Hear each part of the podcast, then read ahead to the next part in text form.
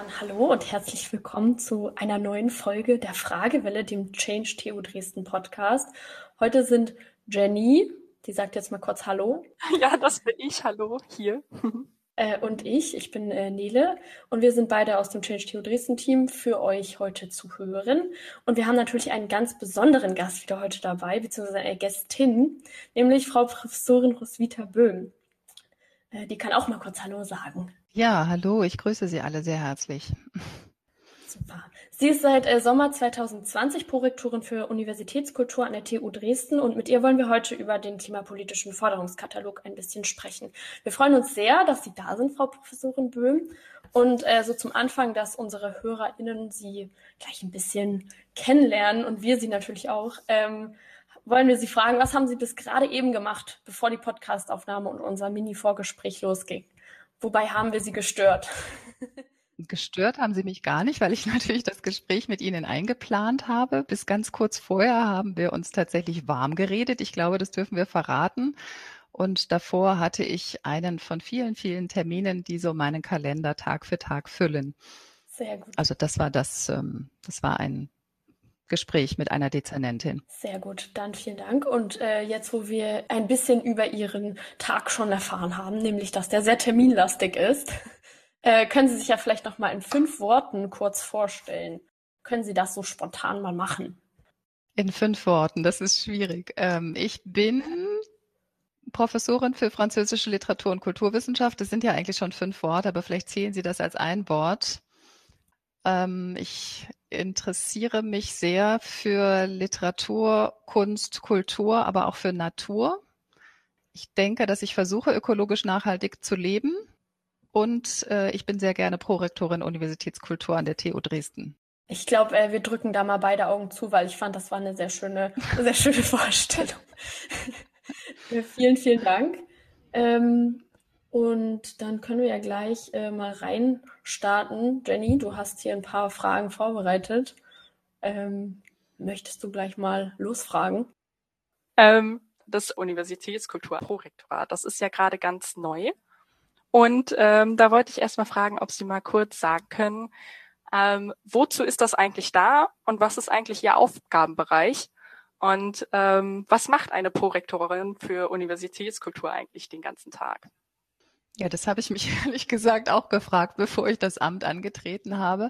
Also Sie haben es ja schon gesagt, seit August 2020 bin ich Teil des neuen erweiterten Rektorats als Prorektorin Universitätskultur.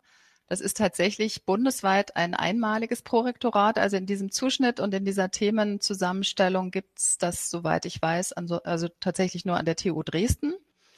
Ähm, was wollen wir? Äh, irgendwann, also wir wollen die TU Dresden tatsächlich zu einem Vorbild machen für eine sozial verantwortungsvolle Institution, und zwar für eine Institution, äh, die versucht, Gleichstellung, Diversität und Weltoffenheit umzusetzen, äh, die auch nachhaltig agiert und äh, die damit dann auch in die Gesellschaft hineinwirkt. Und von daher haben wir ja da schon, also wenn man Ihren Forderungskatalog anguckt, denke ich schon so erste Überschneidungen. Also jedenfalls im Hinblick darauf, dass äh, auf die Forderung, die TU Dresden möge sich als eine gesellschaftliche Akteurin verstehen. Wir fokussieren im Prorektorat vier verschiedene Themenfelder, die jetzt aber nicht nur von dem Prorektorat Universitätskultur alleine betrieben werden, sondern die wir als Querschnittsaufgaben verstehen, weil sie eben die ganze Universität betreffen und weil äh, ich denke, dass wir, also nicht nur, weil ich das denke, sondern weil sie eben vom gesamten Rektorat vorangetrieben werden sollen. Was sind jetzt diese vier Themenfelder? Da haben wir zum einen Diversität und Inklusion. Da würde ich gerne einfach mal aus unserer Strategie zitieren, wenn ich das mal vorlesen darf. Da heißt es also, wir möchten die Vielfalt der Perspektiven an der TU Dresden wie sie sich aus unterschiedlicher fachlicher Expertise, Geschlechtsidentität, Zugehörigkeit zu einer Altersgruppe, Sozialisationshintergrund, Familienaufgaben oder aus einem Leben mit Behinderung oder chronischer Krankheit ergeben, hervorheben, also diese Vielfalt der Perspektiven hervorheben und weiter ausbauen. Das wäre also ein Themenfeld.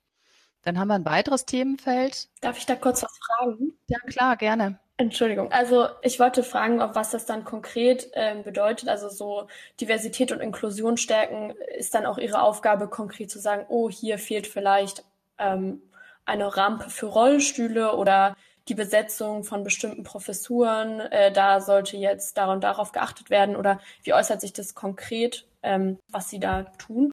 Also wir haben, wir haben ja ein Gleichstellungskonzept, ein neues, das verschiedene Maßnahmenfelder umfasst und wir haben auch eine äh, Diversity-Strategie 2030 ähm, und von daher wäre es jetzt wahrscheinlich nicht so, dass ich persönlich mich jetzt um die Rampe sozusagen kümmern würde, sondern dass wir halt die Strategie dafür bereitstellen. Und das heißt, dass ich auch dafür sorge, dass es Personal gibt und dass es auch finanzielle Ressourcen gibt, damit eben eine solche Gleichstellungs- und Diversitätspolitik äh, dann innerhalb der TU Dresden umgesetzt werden kann. Ich bin aber auch natürlich zuständig, also wenn mir jemand Missstände meldet, äh, dann würde ich auch etwas veranlassen, damit dann auch etwas dagegen getan wird. Da haben wir halt das unter anderem das Sachgebiet Diversity Management.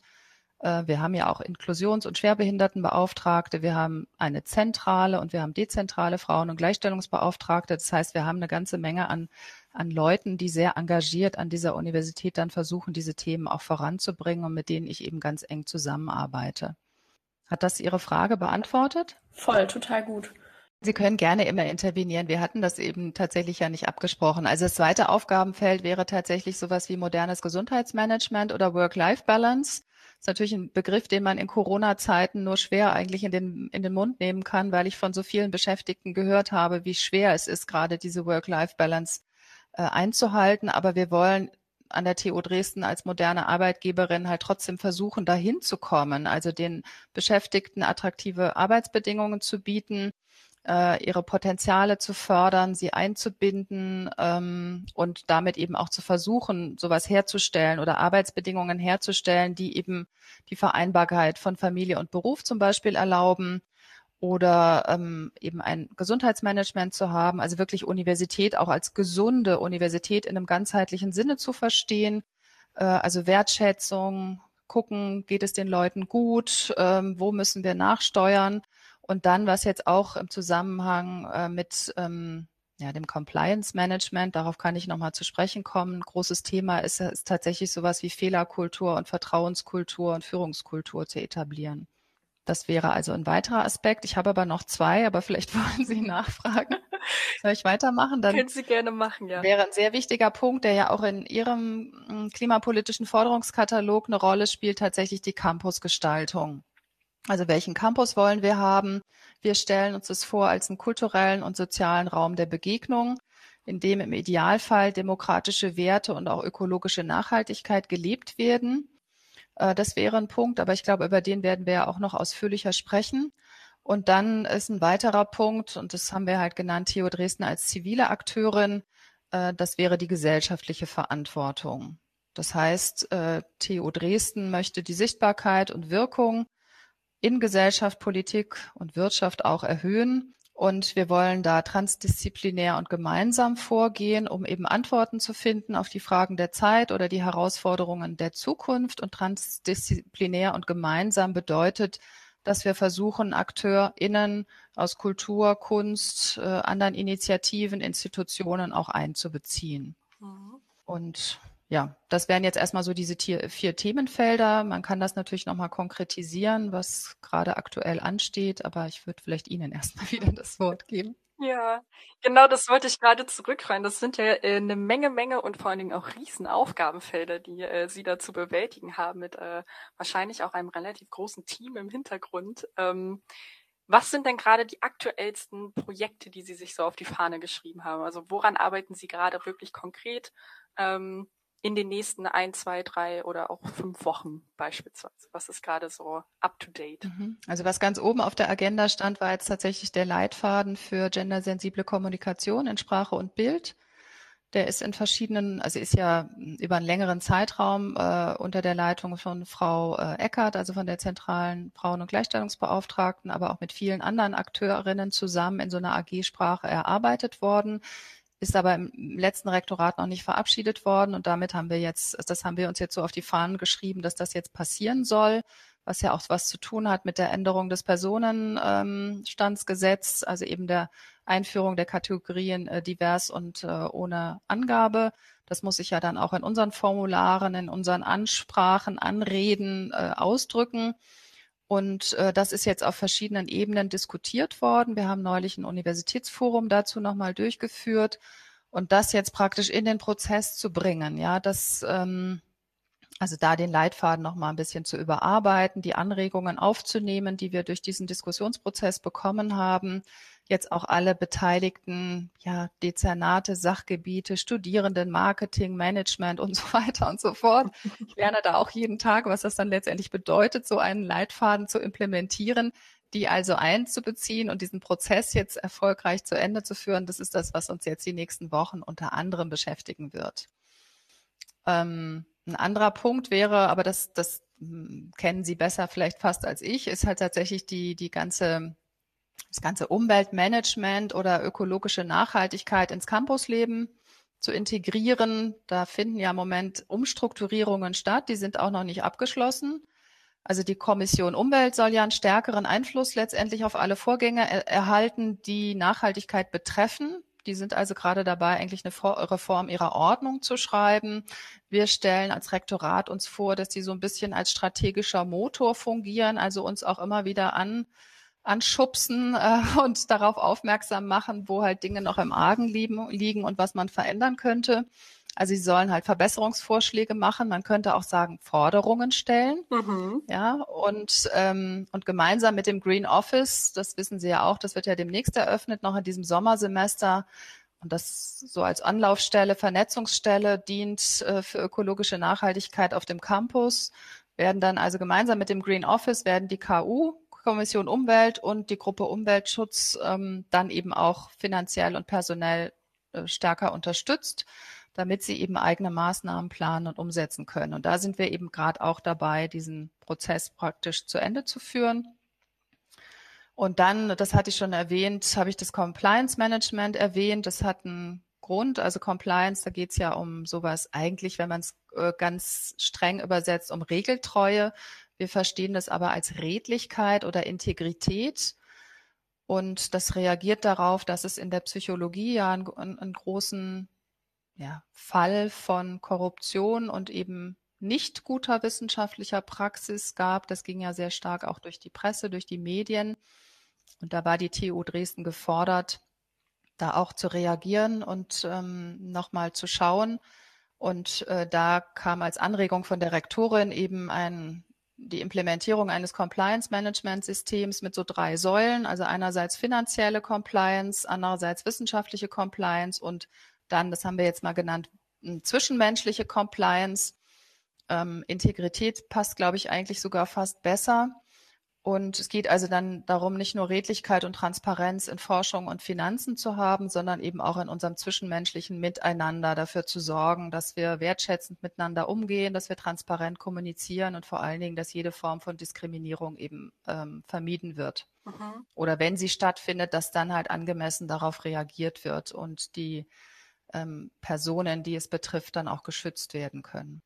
Das sind so die Sachen, die gerade ganz aktuell laufen. Ja, das äh, klingt total spannend und total vielfältig, was Sie da jetzt machen. Auf das Green Office kommen wir auf jeden Fall später nochmal äh, zu sprechen. Mhm. Das war nämlich auch Teil des Forderungskatalogs und vielleicht für alle, die gerade zuhören, die Kommission Umwelt ist im Moment noch äh, ein beratendes Gremium des Rektorats sozusagen. Ähm, querschnittmäßig äh, sind da Professorinnen drinne, Menschen aus der Verwaltung, äh, aber auch Studierende und äh, dort werden eben ja Handlungsempfehlungen zum Beispiel diskutiert.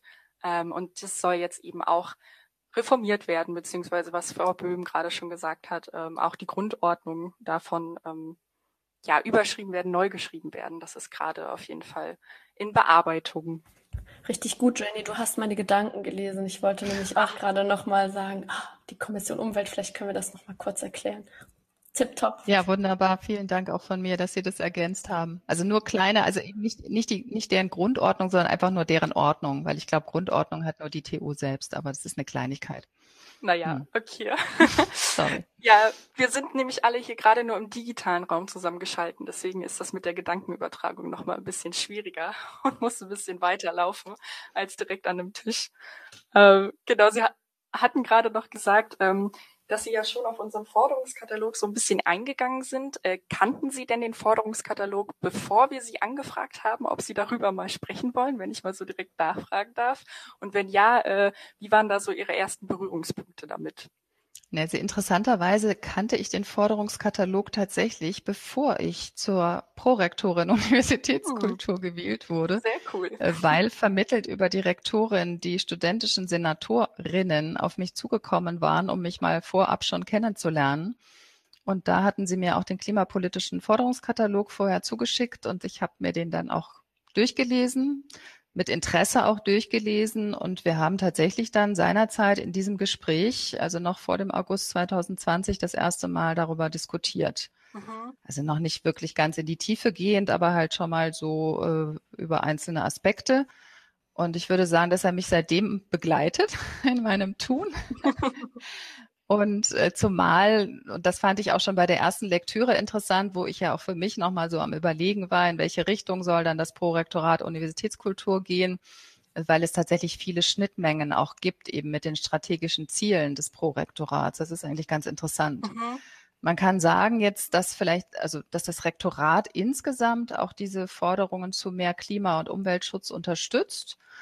Und äh, diese Fragen, also die diesen Teilbereich betreffen, die sind denke ich, seitdem überwiegend halt in diesem Team Ökona, also ökologische Nachhaltigkeit, äh, diskutiert worden. Also nochmal vielleicht auch für die Zuhörerinnen, also halt, das wäre dann wieder Kommission Umwelt, Green Office und eben äh, die Gruppe Umweltschutz oder Umweltmanagement aus dem Dezernat 4 der TU. Und ähm, der Forderungskatalog als Ganzer wurde ja dann auch im Herbst letzten Jahres, da habe ich die studentischen Senatorinnen auch unterstützt, habe das auch so ein bisschen mit geframed im Senat vorgestellt. Ich glaube, zu unserer aller Enttäuschung leider nicht besonders kontrovers diskutiert. Das stimmt, das, das stimmt. Ich war als Gast dabei. Ja, das wurde, das wurde so leider nur so durchgezogen. Ja, aber das, wir haben es vielleicht, vielleicht sind wir es auch zu vorsichtig angegangen, aber wir haben ja durchaus dann Möglichkeiten zur Diskussion eröffnet und ähm, es gab aber gar keine kritischen Nachfragen. Wir können das ja auch positiv sehen. Vielleicht ist das ja sowas wie eine Zustimmung. Und, oder wir müssen dann halt einzelne Forderungen, wenn die dann in der Umsetzung befinden, sich befinden oder vielleicht es noch keine einheitliche Meinung dazu gibt und die halt nochmal diskutiert werden sollten, dann werden die als Einzelne sicher auch immer nochmal in den Senat eingebracht. Ja. Und wir hatten das vielleicht noch als letztes, denke ich, dass, dass, dass ähm, einzelne Forderungen aus dem klimapolitischen Forderungskatalog ja tatsächlich mit einer größeren Universitätsöffentlichkeit auch in den Zukunftslaboren diskutiert wurden. Mhm. Also mir fiel da spontan ein, dass in dem Zukunftslabor Forschung von Frau Rösen-Wolf ähm, ja die Forderung da nach einer Zivilklausel oder nach einem Ethikrat mhm. in einem Themenzirkel diskutiert wurde. Und bei uns im Zukunftslabor Universitätskultur gab es ja so und so. Also da gab es Themenzirkel einerseits zu nachhaltigen, zu einem nachhaltigen Mobilitätskonzept, dann generell zu ökologischer Nachhaltigkeit und auch zum Ziel einer diversen und inklusiven Universität. Ja, ich finde, da sieht man ja auf jeden Fall schon, dass es immer auch aus verschiedenen Statusgruppen ja eigentlich auch mit die gleichen Themen gewünscht werden, dass diese verhandelt werden. Und vielleicht auch nochmal zur Erklärung, diese Zukunftslabore waren jetzt oder finden auch immer noch statt. Das ist ja eine Reihe äh, an der TU Dresden, wo teilweise bis zu 200 oder sogar über 200 äh, Menschen aus allen möglichen Statusgruppen der TU Dresden irgendwie dran teilnehmen, um halt eben so ein paar Visionen zu spinnen und halt auch äh, wichtige Themen äh, zu diskutieren. Und da gibt's halt eben auch aufgegliedert, glaube ich, sogar auf die Pro-Rektorate so. Ähm, Themen eben der Universitätskultur oder Themen auch der Bildung und Lehre, Forschung war auch. Und jetzt kommt bald äh, noch ein Zukunftslabor zur Digitalisierung meines Erachtens nach. Und ähm, genau, das sind auf jeden Fall ganz spannende Formate, wo eben auch sehr spannend eben die Themen teilweise aus dem Forderungskatalog eben auch mit aufgenommen worden sind ähm, und auch von Studierenden auch mit äh, verhandelt worden sind. Darf ich noch mal kurz ja, was? Also wir freuen uns. Nur, darf ich ganz kurz was? Also wir freuen uns tatsächlich, wenn also der Prorektor Bildung hat das ja vorbildlich dann auch noch mal über die sozialen Medien gemacht, habe ich gesehen. Ich bin nicht da so unterwegs, aber also wir freuen uns wirklich sehr, wenn an den Zukunftslaboren auch Studierende teilnehmen. Und es ist ja auch nicht nur so, also ich will das gar nicht korrigieren, aber das ist ja nicht nur eine Diskussion von Visionen, sondern dass man tatsächlich versucht, auch zu überlegen, wie können wir die Vision jetzt tatsächlich konkret umsetzen. Und da gibt's wirklich, also ich bin auch immer wieder Ja, wenn ich jetzt sage erstaunt, dann klingt es so, als würde ich den Leuten nicht zutrauen. Das ist überhaupt nicht so, aber ich bin wirklich sehr angenehm überrascht, wie viele tolle Ideen da zustande kommen. Also wir hatten dann auch noch so ein so ein Padlet laufen lassen, auch noch nach dem Ende des ähm, Zukunftslabors, noch zwei Wochen länger.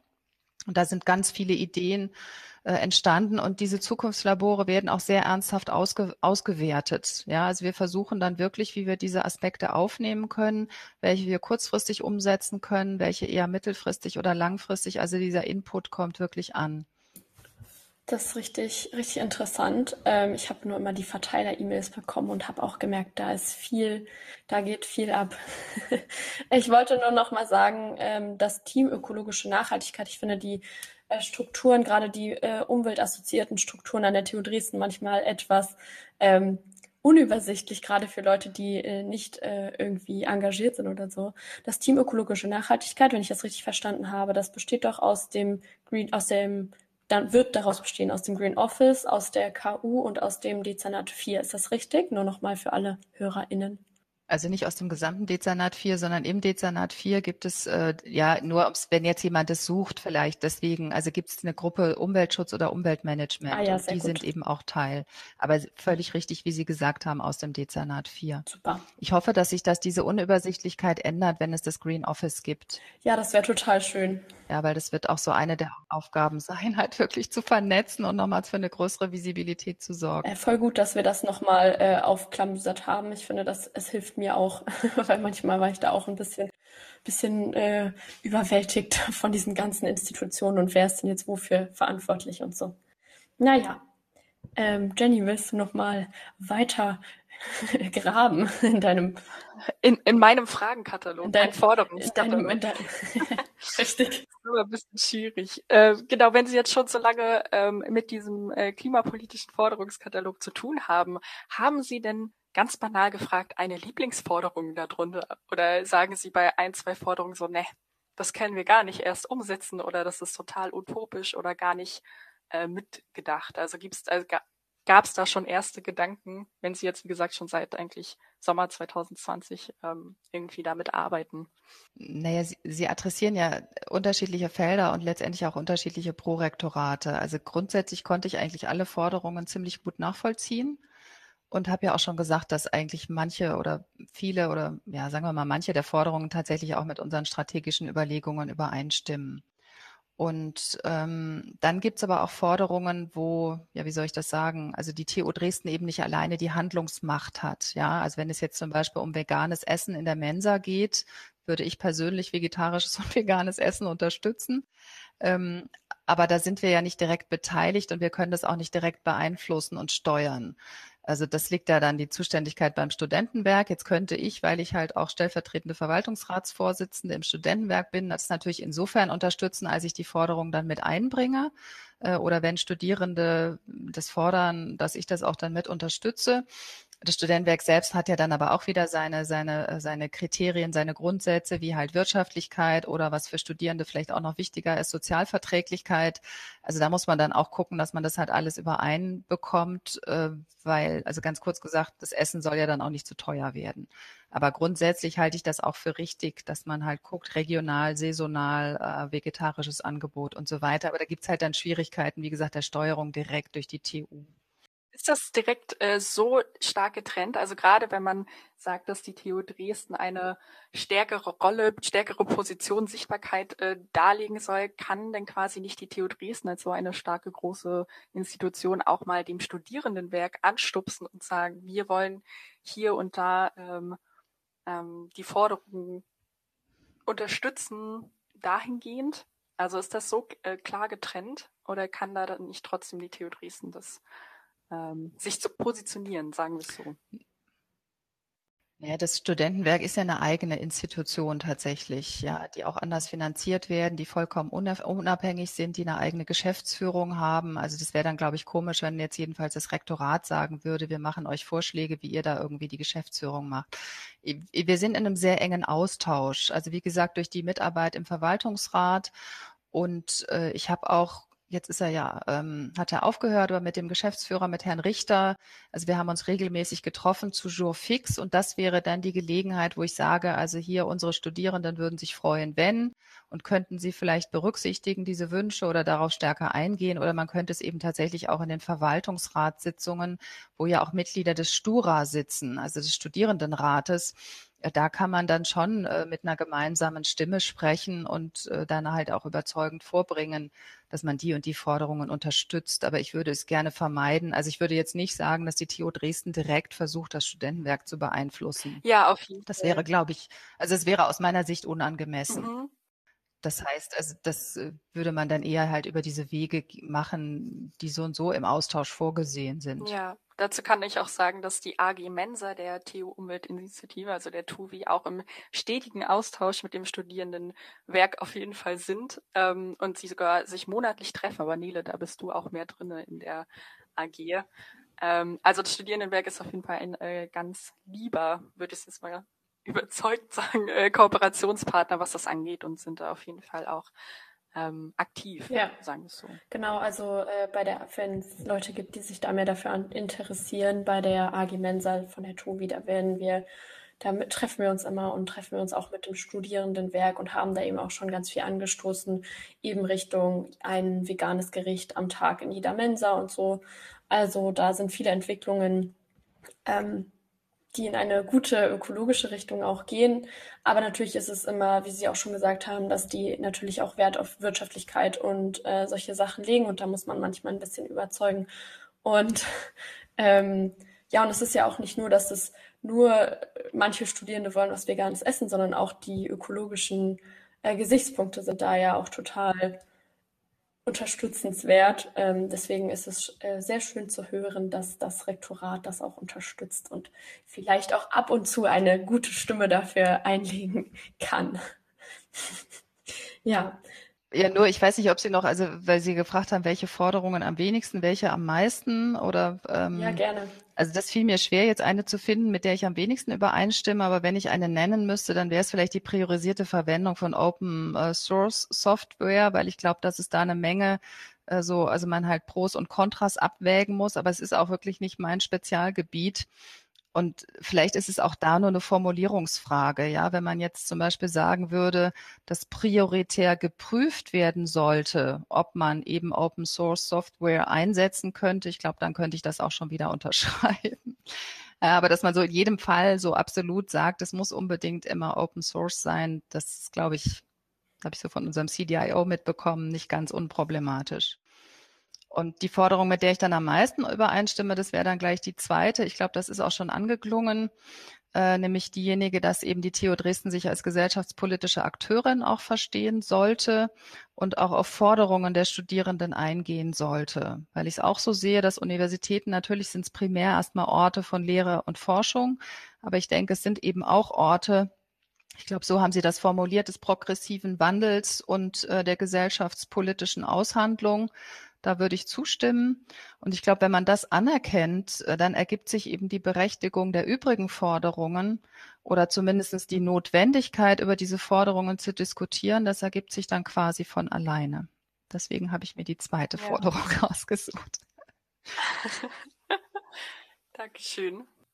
Ähm, jetzt, wo wir äh, bei den Forderungen auch schon ein bisschen mehr ins Detail gegangen sind, haben wir auch äh, drei Stück, glaube ich, rausgesucht, die wir erstens auch den ZuhörerInnen ein bisschen näher bringen wollen und natürlich auch ihre Meinung und äh, dazu hören wollen. Und deswegen würde ich die erste Forderung, die wir rausgesucht haben, die tatsächlich auch die erste Forderung des Kataloges ist, mal schnell vorlesen. Und zwar lautet die, wir fordern die Universitätsleitung auf, den Klimawandel als sozial-ökologische Krise anzuerkennen und folgende Formulierung unter Paragraph 3 in die Grundordnung aufzunehmen. Die TU Dresden verpflichtet sich, wissenschaftliche Grundlagen für die Bearbeitung der sozial-ökologischen Krise zu schaffen und darauf aufbauend als Vorbild zu agieren. Und wir wollten Sie dazu fragen, wie Sie die geforderte Vorbildfunktion der TU Dresden in der Bewältigung der Klimakrise so derzeit einschätzen. Also ist das schon gut oder ist da noch viel Luft. Ach so, ja, also ich glaube, Luft nach oben gibt's auf jeden Fall noch. Aber dass die TU Dresden generell diese Vorbildfunktion einnehmen sollte, das halte ich für richtig und für wichtig. Ähm, wir haben zwar auch, und da müssen wir, das ist immer so der Grund, warum wir manchmal vielleicht auch ein bisschen zurückhaltend agieren. Es gilt ja eben an den Universitäten das Gebot der Mäßigung und auch der politischen Neutralität.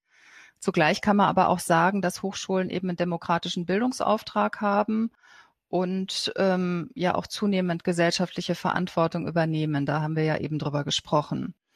Und ich glaube, was da noch interessant wäre, ist, dass wir an der TU Dresden im Moment ja auch das Konzept des Reallabors diskutieren.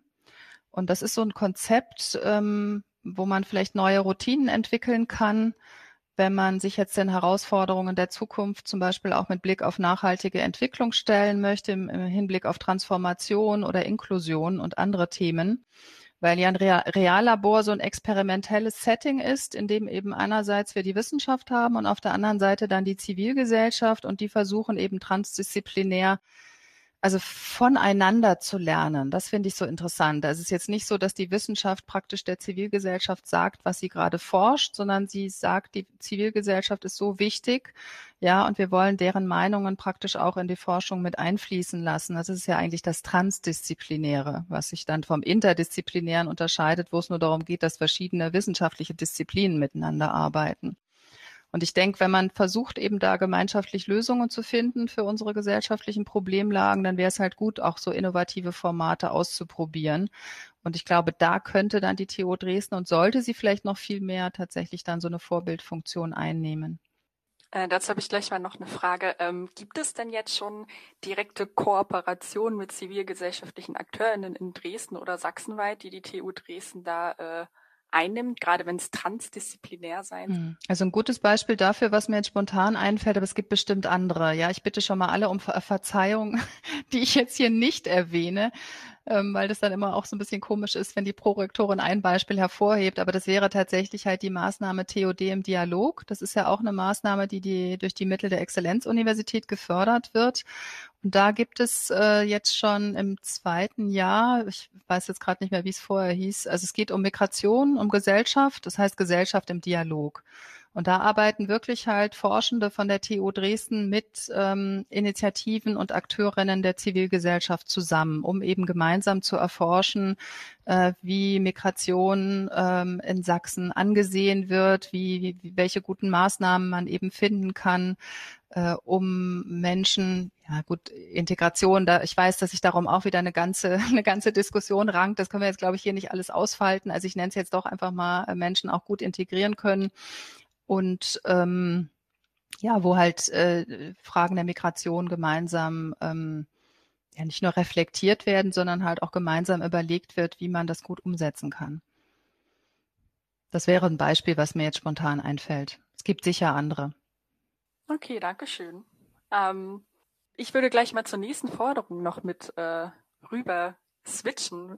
Und zwar äh, haben Sie ja sogar als ein Themenfeld, ein großes Themenfeld die Diversität äh, auch schon angesprochen äh, für das Prorektorat Universitätskultur. Und auch mit Diversität und Geschlechtergerechtigkeit befasst sich auch der For äh, Forderungskatalog. Und da gab es die ähm, Forderung Nummer 15 ähm, die besagt, dass wir mehr Diversität und Geschlechtergerechtigkeit in Forschung und Lehre sowie die Einrichtung einer Professur für Intersektionalitätsforschung fordern.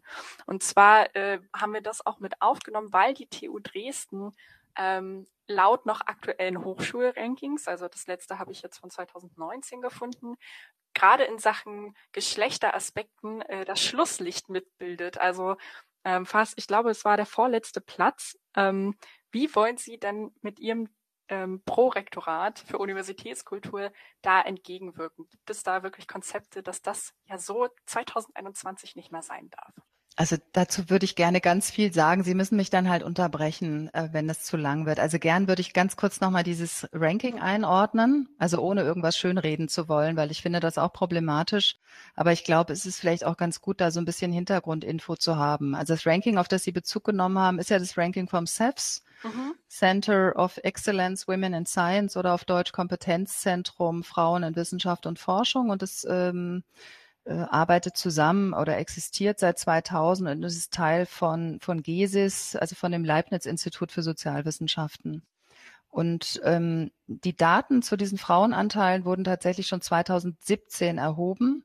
Das war also ein relativ langer Zeitraum zwischen der Datenerhebung und dann der Publikation von dem Ranking in 2019. Mhm. Und ähm, was auch noch interessant ist, gut, weil sie, dass dem Ranking das sogenannte Kaskadenmodell zugrunde liegt. Das bedeutet also, dass man ähm, die Ziele für den Frauenanteil von jeder ähm, wissenschaftlichen Karrierestufe dass sie, die sich eben dadurch ergeben, dass man guckt, wie ist der Anteil der Frauen auf der direkt darunter liegenden Qualifizierungsstufe. Also wenn ich gucke sozusagen, wie viele Frauen sollen habilitieren, dann gucke ich, wie viele haben promoviert. Ja, oder wenn ich gucke, wie viele sollen promovieren, dann gucke ich drunter, wie viele haben ihren Diplom- oder Masterabschluss gemacht. Also so jeweils gesagt. Und was das Ranking macht, äh, das Ziel ist einerseits, dass es eben verschiedene Universitäten untereinander vergleicht und dass es aber auch andererseits guckt, wie ist die Entwicklung innerhalb einer Universität. Und wo wir eben so schlecht abschneiden, ist tatsächlich im Vergleich zu den anderen Universitäten, weil die TU Dresden, also wie gesagt, ich will nichts schönreden, äh, aber wir haben doch relativ konstante Werte, ja, und wir, wir steigen dann aber im Vergleich halt mit den anderen Hochschulen im Ranking ab, weil wir uns, um die Position zu halten, zu, also halt hätten verbessern müssen. Ja, das heißt, ähm, oder die anderen Hochschulen hätten sich verschlechtern müssen, aber das kann ja eigentlich kein Ziel sein, ja. Das heißt also, in der Kontinuität der TU Dresden betrachtet liegen, sind wir gar nicht unbedingt schlechter geworden, aber wir sind, und das muss man ganz deutlich sagen, wir sind auch nicht besser geworden, ja. Und da sind andere Hochschulen eben sehr viel dynamischer gewesen äh, und haben eben eine bessere Entwicklung genommen, haben den hin, also sich da im Hinblick auf die Frauenanteile in den verschiedenen Karrierestufen auch einfach deutlich gesteigert. Und das hat die TU Dresden eben nicht. Kann da Ihr, Ihr Konzept zur Work-Life-Balance vielleicht auch mehr dazu beitragen, dass dieses Ranking verbessert wird? Oder gibt es da andere konkrete Pläne, um diese, ja, ich weiß nicht, ob man es, doch man kann es schon Missstand nennen, äh, ein bisschen aufzuräumen? Ich weiß gar nicht, ehrlich gesagt, ob Work-Life würde ich tatsächlich für die gesamte Universität und für alle Beschäftigten verstehen. Einfach weil ich auch erreichen möchte, dass Familienaufgaben nicht nur bei Frauen liegen. Mhm, absolut. Ja, also ich denke, das habe ich Ihnen jetzt auch gar nicht unterstellt, aber nur um zu sagen, ich glaube, das allein würde nichts helfen. Ja, vielleicht ein Verständnis dafür, dass tatsächlich dann mehr Väter auch Elternzeit nehmen und ähm, und, und klar, wenn ich, wenn ich eine, eine, Atmos eine familienfreundliche Atmosphäre schaffe, die dazu beiträgt, dass ich eben als Frau mich qualifizieren kann und gleichzeitig eben auch oder auch als Mann äh, und gleichzeitig eben auch ähm, Erziehung ähm, gewährleisten kann oder Familienaufgaben, dann ist das natürlich absolut förderlich. Da würde ich Ihnen zustimmen, aber das alleine reißt es nicht raus, zumal es ja auch Frauen gibt, die einfach keine Kinder haben oder keine Kinder haben wollen. Absolut. Nee, das war jetzt nur von mir so äh, als Callback, so vielleicht ist das eine Möglichkeit, wie das Prorektorat äh, dem entgegenwirken kann. Aber ist ja. Nee, das, also ich will Sie da überhaupt nicht Das war auch ein guter Vorschlag. Also es ist auch tatsächlich eine Maßnahme, ja, die wir, die wir gestärkt haben. Also wir sind ja auch auditiert als familienfreundliche Universität und wir haben eben tatsächlich auch ein Campusbüro, Uni mit Kind. Äh, wir haben also so als Familienservice-Einrichtung und wir haben auch eine unabhängige Pflegeberatung etabliert für Beschäftigte und Studierende. Also das geht schon in diese Richtung. Oder auch, dass wir Kita-Belegplätze vermitteln, dass die TU Dresden eine flexible Kinderbetreuung anbietet. Also wenn eben die, die reguläre mal ausfällt, äh, oder wenn eine Frau oder ein Mann auf eine Tagung fährt und eben äh, diese flexible Betreuung braucht.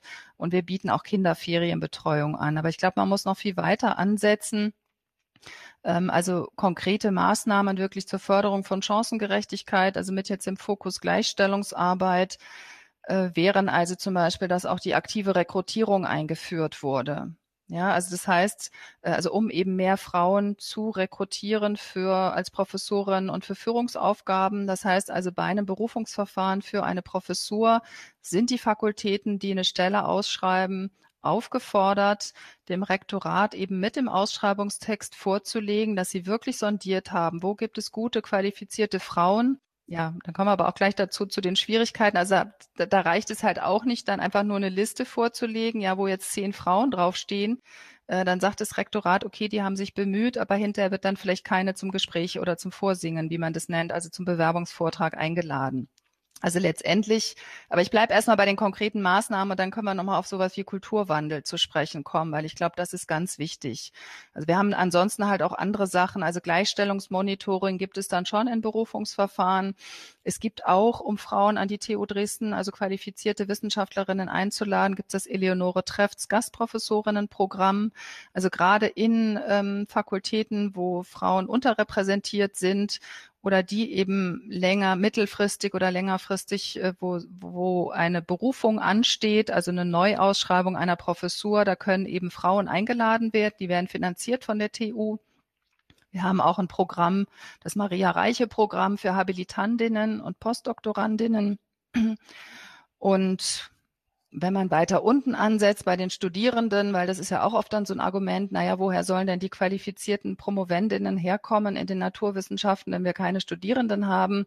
Also auch da gibt's halt für die MINT-Fächer dann schon eine Koordinationsstelle für gendersensible Studierendengewinnung, die aber auch in die andere Richtung denkt. Ja, also die auch sagt, auch in den Fächern, wo es sehr viele Frauen gibt, äh, sollte man, also meinetwegen Grundschullehrerin oder was auch immer, sollte man dann auch dafür sorgen, dass halt mehr Männer sich für diese Fächer interessieren. Ähm, ja, wir werden eine Diversity Strategie verfolgen wir ja. Also das wäre auch nochmal wichtig, dass das Ganze halt jetzt, wir haben jetzt Fokus auf Gleichstellung gelegt, also Männer und Frauen, weil da eben auch noch einiges im Argen liegt an der TU Dresden. Aber letztendlich denken wir das Ganze auch gleich in so einem Diversity-Rahmen. Also damit mache ich jetzt erstmal eine Pause. Können Sie ja vielleicht nochmal nachfragen und dann können wir nochmal über den Kulturwandel sprechen, wenn das für Sie interessant ist. Ja, ähm, Sie hatten von einem neuen Gleichstellungskonzept gesprochen, nur damit wir von den gleichen Daten ausgehen. Ich habe das letzte gefunden von 2018. Ist das dieses neue oder ist das jetzt wieder so. erneut? Nee, nee, dann habe ich mich versprochen. Nee, also das ist das Gleichstellungskonzept, was ja erst seit 2019 ähm, äh, oder 18 oder äh, glaube ich in Kraft äh, ist und wir sind jetzt dabei, diese Maßnahmen ja überhaupt erstmal umzusetzen. Das Ganze wird dann auch über ein Qualitätsmanagement evaluiert werden. Ähm, also es soll kontinuierliche Fortschreibungen geben, wenn man die bisherigen Maßnahmen eben evaluiert hat, aber im Moment nicht. Ja, weil da habe ich nämlich auch gelesen, weil wir ja auch schon die ProfessorInnen angesprochen haben, beziehungsweise den ProfessorInnen-Anteil, dass es bis 2030 ähm, ganze 29, also maximal 29 Prozent in der gesamten TU Dresden sein soll. Ist das nicht zu wenig? Darf ich das mal so direkt nachfragen? So ein Drittel an äh, weiblichen ProfessorInnen an äh, der TU Dresden. Ähm, sollte da nicht mehr gehen? Von mir aus gerne. ja, ich meine, die Frauen stellen die Hälfte der Menschheit. Äh, von daher wäre es natürlich gut, wenn wir irgendwann mal bei 50 Prozent wären. Aber das ist halt einfach eine realistische Einschätzung, um ein Ziel zu setzen, um auch nicht sofort abzuschrecken. Es gibt einfach Fakultäten, wo wo es fast keine oder sehr, sehr wenige Professorinnen gibt. Ja. Und äh, ich, da gibt's ja auch, ein, also da müssen wir einfach auch die verschiedenen Fächerkulturen, die verschiedenen Bedingungen und so weiter betrachten. Mhm. Und das ist jetzt halt ein Wert, der dann hochgerechnet ist auf die gesamte TU Dresden. Also wir haben uns, glaube ich, gesteigert. Äh, wie war das? Also wir hatten 2007 noch 6,9 Prozent Professorinnen. Ja. Wir sind jetzt im Jahr 2020 bei 19,4. Das heißt, äh, über 13 Jahre, ich habe es mir selbst mal ausgerechnet, sind wir 13 Prozent vorangekommen. Das heißt, wenn wir so weitermachen, jedes Jahr ein Prozent mehr, dann wären wir tatsächlich 2030 äh, dann äh, bei dem anvisierten Ziel etwa angekommen. Aber klar, wenn es schneller gehen würde und der Anteil höher wäre, wäre es besser. Ja, aber da ist ja genau auch der äh, Wertewandel, den Sie angesprochen haben, oder der Kulturwandel ja auch sinnvoll, weil bis jetzt auch an der TU Dresden ist es eigentlich fast, ich würde sagen, fast ausgeglichen, was äh, die Studis jedenfalls angeht von ähm, ja, männlichen und weiblichen Anteil. Ähm, nur eben, man sieht es ja, aber das trifft äh, ja fast auf vielen Leitungsebenen immer, je höher die Karriereleiter sozusagen geht, desto weniger äh, Frauenanteile gibt es halt auch. Und davon ist die TU Dresden halt eben auch äh, betroffen, wenn man ja. so sagen kann. Nee, Sie haben absolut recht. Also das, ich habe mir auch die Zahlen nochmal vorlegen lassen. Also jetzt im Wintersemester 2020, 21 hatten wir 46,7 Prozent Frauen unter den Erstsemestern, also nicht den Studierenden insgesamt, da sind wir bei 45,1 Prozent. Dann Promotionen das ist aber auch noch, geht, finde ich noch, abgeschlossene Promotionen. Da hat sich der Frauenanteil auch gesteigert auf 41,8 Prozent. Und dann gibt's aber tatsächlich halt so, das ist immer so dieser Knick, ja, so nach der Promotion. Und deswegen haben wir ja auch diese Programme Maria Reiche für Postdoktorandinnen, für Habilitandinnen. Das sind auch Mentoring-Programme, es sind Stipendien, aber ja, es braucht, glaube ich, insgesamt halt auch so einen Kulturwandel. Das war das, was ich auch ganz am Anfang sagte. Also das, das Programm des Prorektorats Universitätskultur können wir nur mit allen gemeinsam umsetzen. Ja, und da muss halt dann so ein Umdenken oder ein Bewusstsein stattfinden. Ich glaube, dass es in vielen Bereichen tatsächlich schon gegeben ist.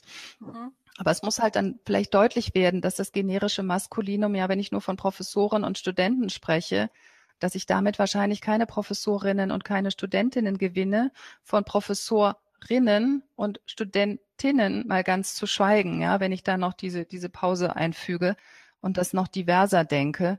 Und, äh, und wie ich es auch sagte, auch aktive Rekrutierung. Ja, es muss klar sein, das ist jetzt nicht nur so eine Pflichtaufgabe, wo ich ein paar Frauen recherchiere, sondern die Fakultäten müssen wirklich sagen, ja, wir wollen mehr Frauen, sagen auch wirklich viele, muss ich sagen und fragen auch bei uns, was sie noch machen können. Also da versuchen wir dann auch mit Workshops und so unterstützend zu wirken. Also es gibt durchaus ein Interesse, dass man dann halt auch wirklich gute qualifizierte Frauen einlädt schon mal und ihnen schon mal die TU Dresden zeigt und sie dann halt auch wirklich aktiv auffordert, sich zu bewerben und, und, und. Ja, das sind aber auch so Sachen, dass Gremien dann paritätisch besetzt sein sollten. Also da gibt es eben ganz viel und ich glaube, das ist so eine Aufgabe, ja, die wir wirklich alle nur gemeinsam tragen können. Ja, wenn wir Diversität und Geschlechtergerechtigkeit haben wollen, dann müssen wir das alle zusammen hinkriegen. Ja, vielen Dank. Es ist wirklich total toll, dass das äh, immer mehr ins Bewusstsein der Menschen eindringt und dass es jetzt auch äh, mit ihrem Rektorat eine direkte Zuständigkeit gefunden hat, also dass sich da wirklich konkret drum gekümmert wird. Ähm, wir haben noch die 16. Forderung, die wir nochmal vorlesen wollten. Das würde ich auch wieder kurz tun. Wir fordern zum Erreichen der Klimaneutralität und zur Förderung von Klimagerechtigkeit angemessene Strukturen. Dazu muss das Thema durch einen, eine Prorektorin oder ein Mitglied des erweiterten Rektorats in der Unileitung vertreten werden.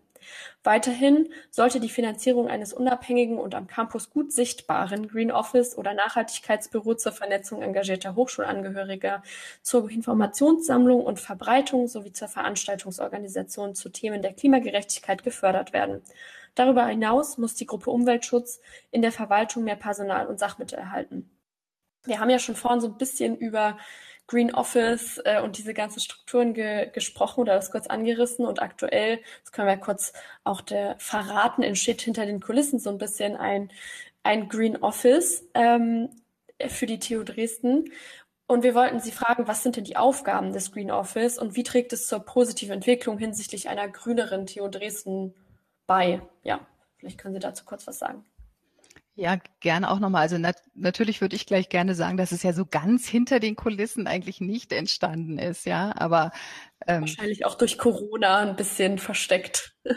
ja, vielleicht hat es den Eindruck erweckt. Also die Green Office Initiative ist ja auch relativ zu Beginn meiner Amtszeit dann auf mich zugekommen und die haben eben ihr Konzept vorgestellt, was ich sehr überzeugend fand wir haben also sozusagen dieses Projekt geprüft, in Anführungszeichen, und für gut befunden. Und ich muss aber auch sagen, dass auch die Rektorin selbst, also der ist auch ökologische Nachhaltigkeit, also Frau Professorin Staudinger möchte ich hier wirklich auch mal ins Spiel bringen. Das ist ihr wirklich ein sehr großes Anliegen. Sie hat diese Idee des Green Office auch sofort unterstützt. Und äh, wir haben das Ganze also dann in unsere Strategie als Projekt mit aufgenommen, weil wir ja jetzt, ja, wir können ganz viele neue, tolle Projekte spinnen, aber irgendwie müssen sie ja auch finanziert werden. Und deswegen haben die neuen Mitglieder des Rektorats, also da vielleicht auch mal so einen Blick hinter die Kulissen, sehr viel Zeit mit Strategieplanung und Finanzplanung verbracht und also um halt auch zu gucken, welche äh, Projekte, die uns am Herzen liegen, können überhaupt finanziert werden. Und wie gesagt, wir haben das Green Office priorisiert oder auch das ganze Team Ökona im Prorektorat Universitätskultur und dann wurde eben Anfang 2021 da auch tatsächlich schon vorgezogen über dieses Thema äh, diskutiert im Rektorat und auch die Einrichtung eben des Green Office beschlossen. Das wird ja aber, also die Stelle, die da drin ist, wird über Exzellenzmittel äh, finanziert, also im Sinne der nachhaltigen Campusgestaltung. Die Stelle ist offiziell, also nicht offiziell öffentlich ausgeschrieben worden und äh, jetzt ist auch eine Person gefunden, die das Green Office koordinieren wird und die wird ja, glaube ich, Mitte Juli dann ihre Auf, Arbeit aufnehmen. Also es ist schon mal sehr schön.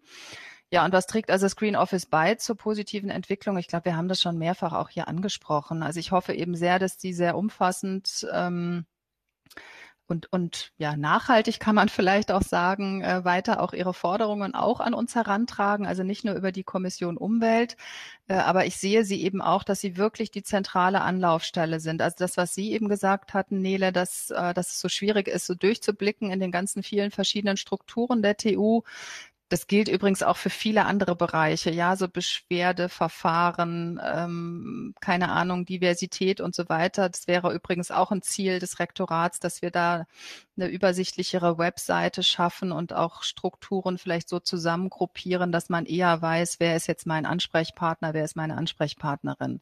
Und für ökologische Nachhaltigkeit würde ich mir halt wünschen, dass es dann das Green Office ist, dass da also alle Studierende, Beschäftigte, wer auch immer eine gute Idee hat, halt da hingehen kann und dann sagen kann, passt mal auf, was macht ihr? Ich möchte gerne mitmachen und äh, dass die aber auch von sich aus halt auf ähm, die Angehörigen der TU losgehen und über Kampagnen oder Veranstaltungen dann das Thema auch weiter lancieren, bewusst machen.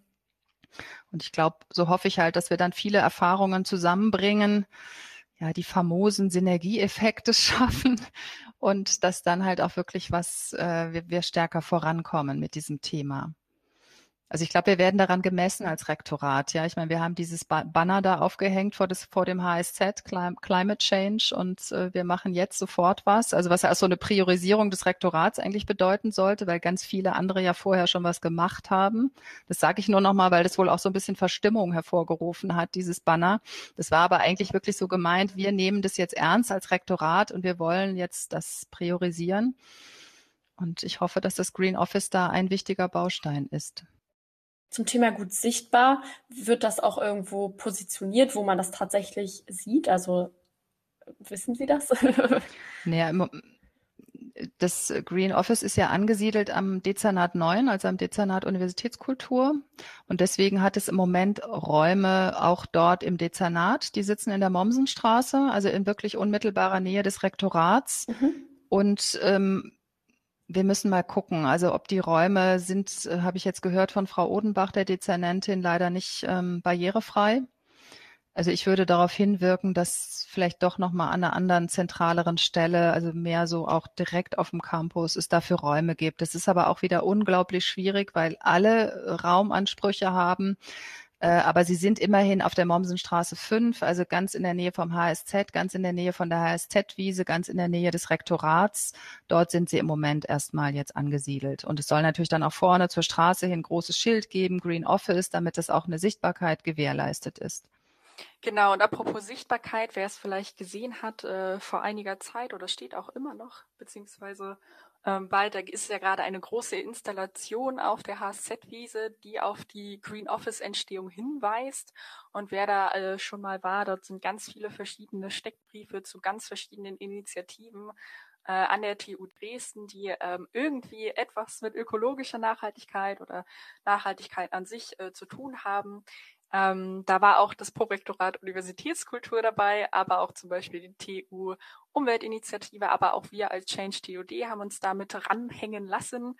Hm, aber wie auch vorhin schon angesprochen, auch verschiedene zivilgesellschaftliche ähm, ja, Initiativen sind dort mit äh, aufgehangen worden. Also man sieht da auf jeden Fall die Vernetzungsbereitschaft und Kooperationsbereitschaft des Green Office. Und ich wollte hier auch nochmal anmerken, dass es auch ne, die Green Office Initiative vor allen Dingen aus studentischer Initiative entstanden ist. Also ich möchte nochmal alle ZuhörerInnen, die auch äh, gerade Studi sind, irgendwie an der Uni ermutigen, ähm, sich selbst mal solche großen Themen wie äh, die Uni-Verwaltung, Uni-Strukturen und ähm, ja, Hochschulpolitik auch mal anzunehmen, weil es ist anscheinend möglich, ähm, auch sich dort ähm, mit reinzuhängen, dass sogar ähm, ja, Strukturen geschaffen werden, die Themen, die einen selbst interessieren, auch ähm, festhalten und schaffen überhaupt. Das wollte ich gerne nochmal anmerken. Das ist ein guter Punkt. Jetzt haben wir auch schon ein bisschen über die Studierenden geredet. Äh, Frau Professorin Böhm, ähm, was wünschen Sie sich denn so von einer Studierendenschaft, um diese ganzen Themen, die wir jetzt schon angesprochen haben, dann auch gut umsetzen zu können? Also ich meine, das ist ja kein Alleingang vom Rektorat oder von den, von den Verwaltungsstellen, ähm, sondern da muss ja mehr passieren? Was können denn die Studierenden tun? Oder wie müssen die sein? Wie müssen die sein? Also ich finde die eigentlich schon toll, die Studierenden. Ich finde es wirklich sehr, sehr bemerkenswert, welch großes Engagement es gibt. Also was Sie eben sagten, Jennifer, würde ich absolut unterstützen, dass ähm, ja, dass, dass Studierende eben etwas bewegen können, ja, dass sie, wenn sie engagiert sind und so weiter. Also generell wünsche ich mir halt weiterhin so ein offenes Miteinander, also dass man wirklich so ein Ohr füreinander hat, also in beide Richtungen quasi, dass man sich auch ruhig mal reiben kann, äh, dass man aber offen diskutieren kann, dass man konstruktiv sich austauscht und dass man dann halt versucht, auch wirklich gemeinsam irgendwas anzupacken und anzugehen manchmal wünsche ich mir, also was heißt manchmal, ich wünsche mir auch Verständnis dafür, dass es halt manchmal etwas mehr Zeit braucht. Also ich glaube, Sie würden natürlich dann denken, auch ja, jetzt muss es doch losgehen und warum braucht es so? Aber man hat dann halt manchmal gesetzliche Grundlagen, finanzielle Engpässe oder es gibt auch andere dringende Themen, wo halt dann auch darauf äh, gedrungen wird, das möglichst schnell umzusetzen. Dann dauert es manchmal ein bisschen aber vielleicht dann auch das Wissen darum, dass halt die Themen der Studierenden trotzdem ganz oben auch auf unserer Agenda stehen. Mhm.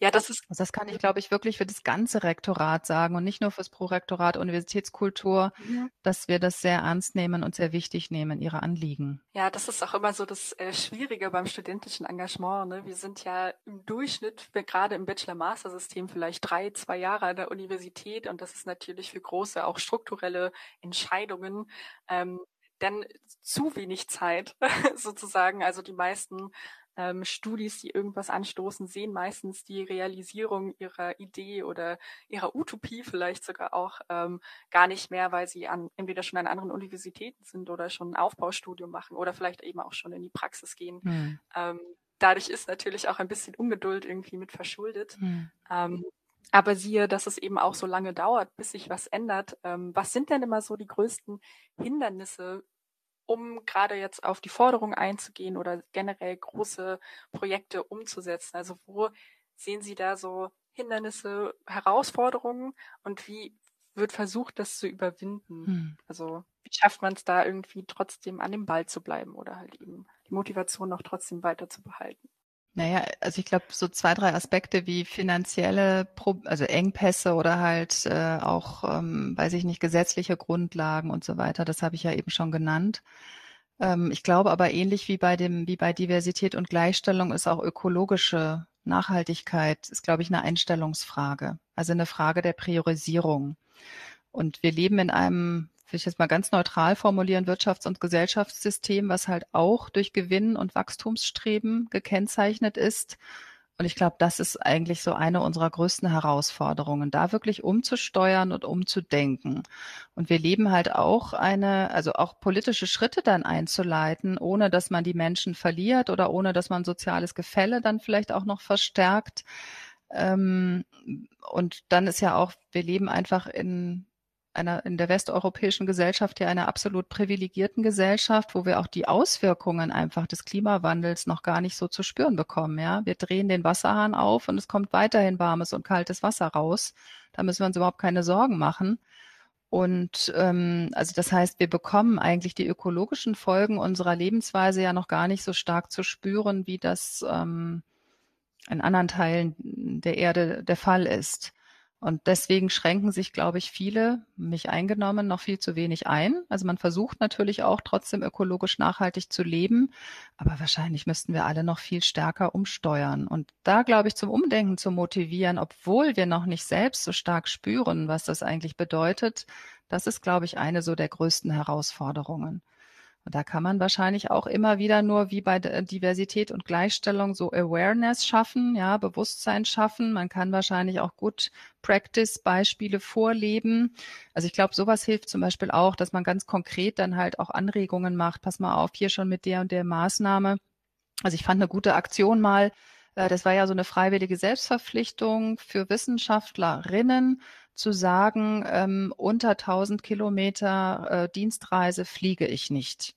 Ja, also solche Aktionen, weil da kommt man so plopp irgendwie in den Kopf hinein, Mensch, da kann ich ganz aktiv etwas dazu beitragen, äh, indem ich halt dann CO2-Emissionen äh, verhindere, wenn ich halt sage, ich fahre jetzt die und die Strecke und wenn ich halt sieben Stunden im Zug sitze, fahre ich halt mit der Bahn.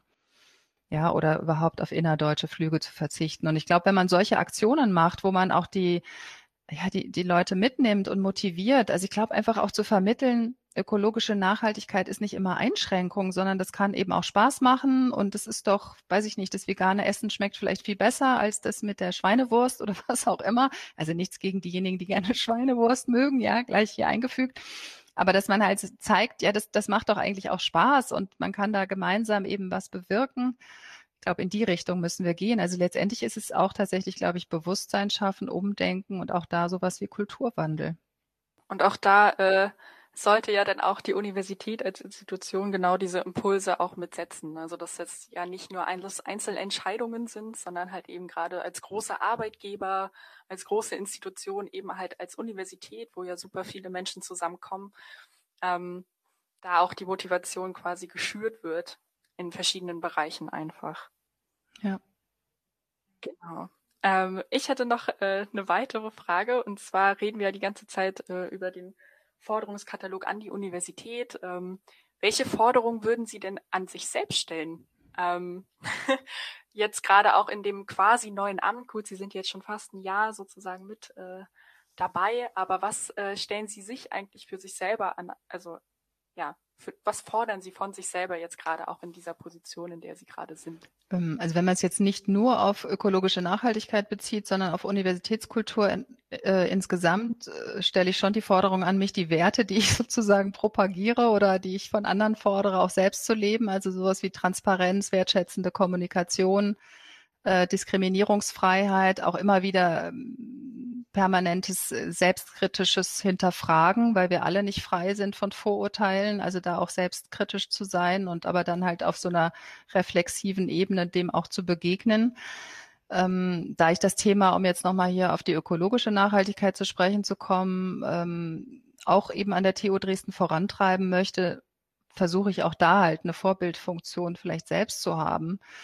Also das auch selbst zu leben. Ja, ich fahre also ganz viel Fahrrad, ich fahre öffentlichen Nahverkehr, ich fahre mit der Bahn, ich versuche Auto zu vermeiden, fliegen eigentlich so und so, wo es nur irgendwie geht. Es geht nicht immer. Ja, meine die Familie meines Mannes lebt in Chile. Das ist halt schwer da. Also ich meine, Greta Thunberg hat das vorgemacht, dass man auch da nach Lateinamerika ohne Flugzeug kommen kann. Aber das würde ich dann wahrscheinlich nicht auf mich nehmen. Also von daher könnten Sie, wenn Sie es kontrollieren würden, mich auch bei Ausnahmen natürlich ertappen. Aber ich würde schon versuchen, halt möglichst ökologisch nachhaltig selbst zu leben. Und ähm, würde auch dann bei meinem Gegenüber so dieses Bemühen honorieren. Also ich würde versuchen, da nicht dogmatisch aufzutreten. Und das geht dann halt so ein bisschen in diese Richtung, über die wir eben gesprochen haben, eher zu vermitteln, dass halt nachhaltiges, also ein Leben nach den Prinzipien der ökologischen Nachhaltigkeit ja auch Spaß machen kann und nicht, nicht immer oder unbedingt eine Einschränkung bedeutet. Ja, ich glaube, das ist auch total wichtig, dass ähm, man, klar, es ist immer am leichtesten bei sich selbst anzufangen, aber das Ganze ist natürlich ein großes strukturelles Problem und ähm, das ist eben nicht das Einzige, was man tun kann. Aber das haben wir jetzt auch schon viel besprochen, dass man das Engagement auch honoriert wird. Ja, das stimmt.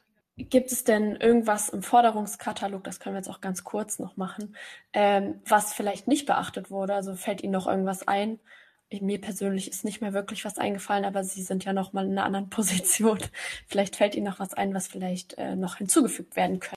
Also mir ist auch nicht so viel eingefallen. Also man kann, glaube ich, nur, aber da, da kommen wir eher auf die Ebene der Umsetzung. Also weil der Forderungskatalog denkt ja groß quasi äh, und und was man da vielleicht noch ergänzen könnte. Aber ich glaube, das kommt jetzt durch die praktische Arbeit eben, äh, wie man das Ganze dann tatsächlich halt auch in kleinen Schritten umsetzen könnte. Also papierloses Büro oder Tauschbörsen, Appell an Eigeninitiative, solche Sachen.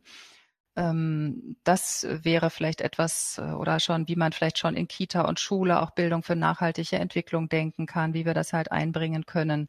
Das sind, glaube ich, Sachen, wo ich dachte, aber dass die ergänzt werden könnten. Aber wie gesagt, die betreffen ja eher schon dann die Ebene der praktischen Umsetzung. Und ansonsten glaube ich, dass wir halt auch da immer wieder so innehalten sollten und gucken sollten, vielleicht so in Etappen nach einem halben Jahr, was haben wir erreicht, ähm, was fehlt. Und ich glaube, dann, dann ergeben sich tatsächlich auch weitere Forderungen so im Laufe meiner Amtszeit, wo man dann vielleicht sagen kann, das hat jetzt noch gefehlt und das müssten wir eigentlich noch aufnehmen. Ja, das klingt auf jeden Fall logisch. Also, aber das ist natürlich in so einem, in so einem äh, groben Plan oder in so, einer, in so einem Forderungskatalog ist natürlich auch schwer, schon die konkreten Maßnahmen mit einzubeziehen. Aber es ist natürlich ein absolut guter Punkt. Ja, das war auch eher so gedacht, dass das vielleicht der nächste Schritt ist. Also weil ich ja auch gesagt habe, also ich habe da jetzt auch erstmal nichts zu ergänzen, weil sie ja wirklich viele verschiedene Bereiche adressieren. Ja, ja, wir reden jetzt schon wirklich äh, sehr, sehr lange. Ähm, und wir haben, sie, sie und wir haben schon viele weise Sachen gesagt. Das werden dann die Zuhörerinnen entscheiden, ob das so weise genau. war. Ich bin auch gespannt. Wir hoffen es. Ähm, apropos ZuhörerInnen, würden Sie denen so zum Schluss unseres Gesprächs noch irgendwas mit auf den Weg geben wollen? Ähm, ja, irgendwelche Punkte, die Sie noch loswerden möchten? Also erstmal würde ich gerne einen Punkt an Sie loswerden, nämlich einen herzlichen Dank dafür, dass Sie sich die Zeit genommen haben und auch die Mühe gemacht haben, hier überhaupt dieses Gespräch zu führen, weil das ja auch schon zeigt, welche Bedeutung Sie eben dem Thema beimessen. Und das wäre so der Wunsch, bleiben Sie am Thema dran. Ja, und das richtet sich dann auch an die Zuhörerinnen, also so ein bisschen auch in Richtung des Appells äh, zum Engagement, den Sie ja auch schon lanciert haben. Ja, gehen Sie raus, machen Sie auf die Brisanz der Thematik aufmerksam, lassen Sie uns versuchen, wirklich gemeinsam an dem Thema zu arbeiten, die ökologische Nachhaltigkeit voranzubringen, die TU vielleicht wirklich ähm, zum Vorbild zu machen, weil wir sie auch einfach brauchen, um halt diese klimapolitischen Forderungen dann umzusetzen. Und ja, ich würde einfach sagen, bringen Sie sich, Ihre Standpunkte, Ihre Ideen, Ihre Anregungen weiter ein, auch wenn die vielleicht mal irgendwann nicht sofort auf Gegenliebe stoßen. Also bleiben Sie fordernd, bleiben Sie hartnäckig. Und denn jetzt ist vielleicht ein bisschen zu ähm, melodramatisch, aber letztendlich geht es um Ihre und um unsere Zukunft. Ja, sag, ich kann den Dank nur zurückgeben, dass Sie sich Zeit genommen haben. Ich kann ja auch aus dem Nähkästchen plaudern. Wir hätten gar nicht damit gerechnet, dass überhaupt Rektoratsmitglieder auf unsere Anfragen äh, noch vor ein paar Wochen überhaupt reagieren, beziehungsweise auch so positiv reagieren. Ähm, und da sind wir natürlich umso äh, begeisterter, dass wir tatsächlich zwei Rektoratsmitglieder jetzt gewonnen haben und unter anderem eben auch Sie. Und ich kann gerade noch sagen, dass äh, mich das hier jetzt gerade sehr inspiriert hat, nochmal auch hier eben bei der Sache mitzubleiben und auch äh, wünsche ich Ihnen quasi auch alles Gute in diesem neuen, sehr großen, also thematisch sehr großen ähm, Prorektorat irgendwie Fuß zu fassen. Und ähm, vielleicht hört man sich ja nochmal wieder oder in einem anderen Projekt. und dann gucken wir mal, was bis dahin so geschafft worden ist oder äh, an neuen Themen denn auch angeht oder startet. Ja, vielen, vielen Dank für diese netten Worte. Und wie gesagt, also wenn Sie weitere Forderungskataloge haben, nur zu. Nein, wir müssen ja erstmal den auch abarbeiten. Aber was ich, ich will das wirklich nochmal unterstreichen, dass das gesamte Rektorat die Stimme der Studierenden sehr ernst nimmt. Also wenn man da nochmal so Universität als Universitas, also eben Gemeinschaft der Lehrenden und Lernenden, äh, dann sind sie einfach konstitutiver Teil dieser Universität. Das ist ein schönes Schlusswort. Absolut. Und damit war es das für heute. Wenn es euch gefallen hat, schaltet doch einfach nächste Woche zur neuen Folge wieder rein. Tschüss!